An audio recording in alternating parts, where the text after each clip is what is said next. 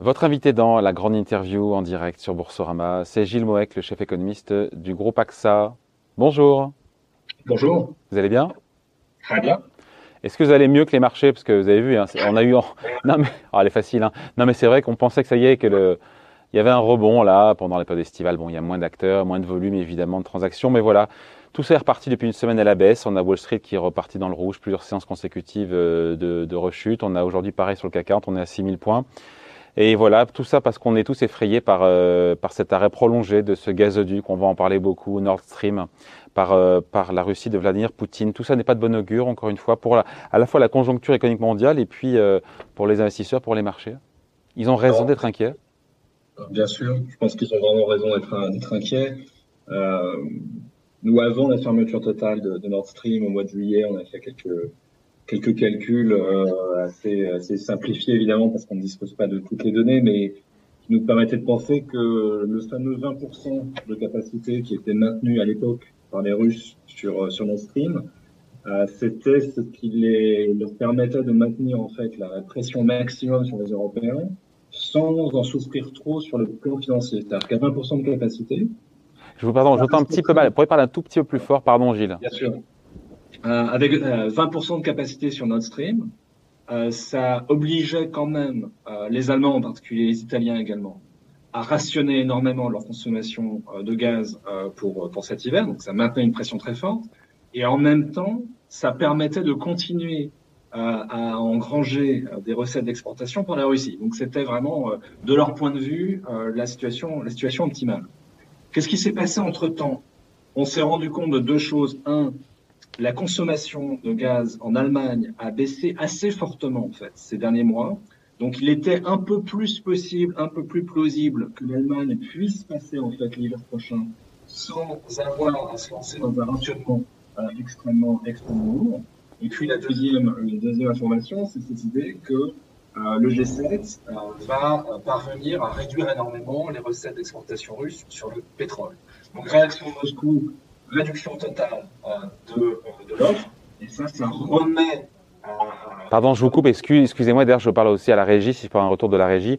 J'ai pas un bon retour son, je ne sais pas si le retour son est bon euh, euh, en, en, régie ou pas. Euh, Peut-être reparler un tout petit peu plus fort, Gilles, je ne sais pas si, si c'est possible pour vous.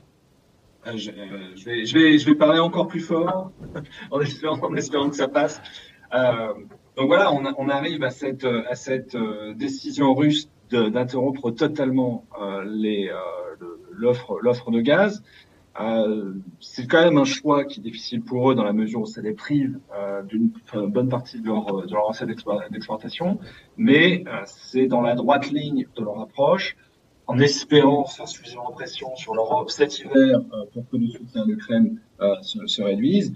Et voilà, même avec la baisse de la consommation qu'on a observée depuis maintenant quelques, quelques mois en Allemagne, avec un arrêt total de Nord Stream, on a quand même du mal à passer l'hiver euh, sans rationnement.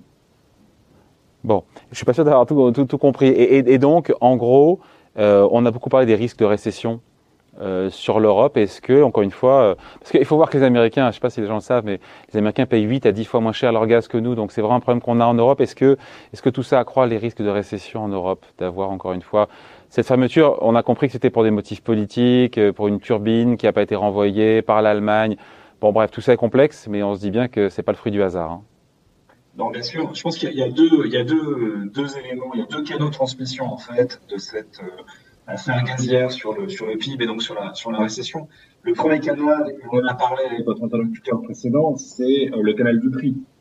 Euh, même si on essaye, on va sans doute le faire à la semaine cette semaine, même si on essaye de découpler le plus possible euh, le prix de l'électricité tel qu'il est observé par le consommateur euh, de euh, pression sur les marchés de gros, on a quand même un choc inflationniste lourd qui diminue bien évidemment euh, la capacité des dépenses des ménages. Et malgré tous les boucliers tarifaires de la Terre, on n'arrive quand même pas à, à éponger totalement le, le, choc. Donc on a un effet très négatif sur le revenu réel. Et puis l'autre effet, qui est probablement plus important encore euh, lorsqu'on parle de récession pour l'hiver, c'est l'effet volume.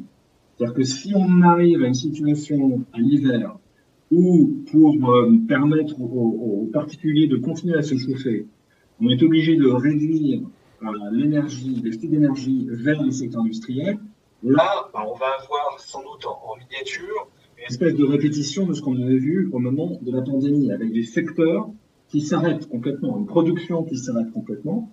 Et donc, euh, le PIB, c'est jamais la somme des productions de tous les secteurs de l'économie. Si vous avez des, secteurs très énergivores, comme le secteur de la chimie, par exemple, euh, qui sont obligés de s'arrêter pendant plusieurs jours, voire pendant plusieurs semaines, parce qu'il y a un eh bien, vous avez mécaniquement un effet de contraction sur le PIB. Donc, ce double effet par les prix et par les volumes, ça accroît très significativement, effectivement, le risque de récession euh, pour l'hiver. Et nous, c'est ce qu'on attend. On a une récession euh, assez forte dans nos prévisions pour le, T4 et pour le T1. En Europe. Parce que sur la France, et on finit là-dessus, Bruno Le Maire nous dit en gros, euh, même s'il n'y a plus de gaz du tout, ça ampute le PIB français de 0,5 points. Ça me paraissait assez faible. la France peut éviter la récession, même si on ne reçoit plus de gaz Alors, là aussi, il y a deux éléments. Il y a un, le principe de solidarité européenne. C'est-à-dire que l'accord, en tout cas de, l'été, c'est à dire que les États qui aujourd'hui sont dans une situation relativement confortable en termes euh, d'offres d'énergie doivent normalement aider les autres. Donc, est-ce que la France, qui elle est effectivement techniquement dans une situation plutôt favorable, peut conserver la totalité euh, de sa production énergétique pour elle-même ou sera-t-elle obligée de rationner elle aussi pour aider des pays qui ne sont pas une situation favorable Donc, la question qui remettrait un peu en cause hein, cette idée des 0,5 points. Et puis, le deuxième élément, ce sont les effets en retour euh, via les échanges commerciaux. Si vous avez une récession en Allemagne, parce que vous avez des secteurs entiers de l'industrie allemande qui sont obligés de s'arrêter, vous allez avoir une demande allemande qui est en berne, et si vous avez une demande allemande qui est en berne, eh bien vous aurez des entreprises françaises qui ne vendront pas.